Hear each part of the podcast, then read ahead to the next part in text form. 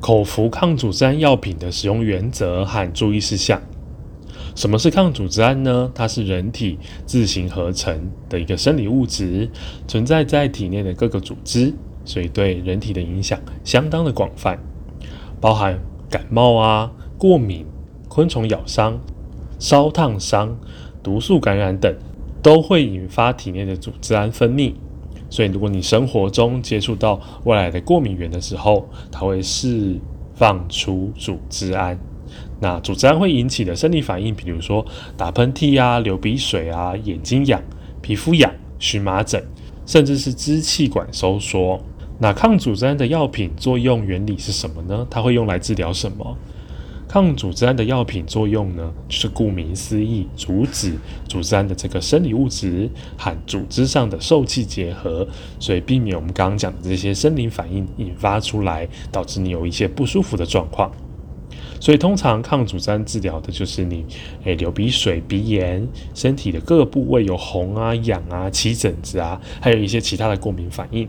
那除了您现在正在服用的口服抗组织胺之外呢，其实另外还有外用的或是眼睛用的。好，那此类药品常见的副作用有什么呢？有口干啊、嗜睡啊、镇静啊、心跳变快、视力模糊、便秘。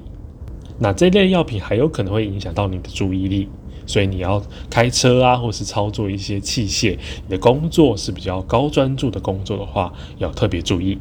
第一代跟第二代的抗组胺药品有什么差异呢？那主要分为这个两代的部分哦。第一代呢，比较容易进入大脑去影响你的中枢神经，所以呢，跟第二代比，口干啊、嗜睡啊、镇静的副作用可能会比第二代强一些。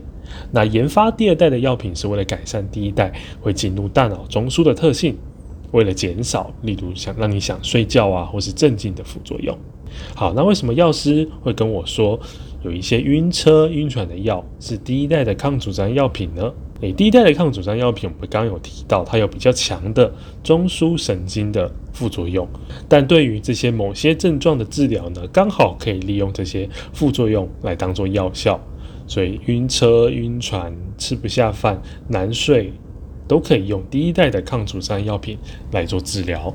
哪一些对象使用要特别小心？例如老年人，他服用第一代的抗组胺，容易发生，比如说意识模糊的几率比较高，可以改吃第二代的。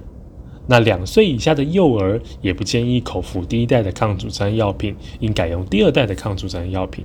好，如果您有青光眼或是尿道阻塞性的疾病，当然就包括你的摄护腺肥大的患者呢，服用此药可能会导致你原本这些疾病症状恶化哦，所以要主动告知医师你有这一类的问题。更详尽的药品说明，请洽本院药剂科，三重院区零二二九八二九一一转三一八九，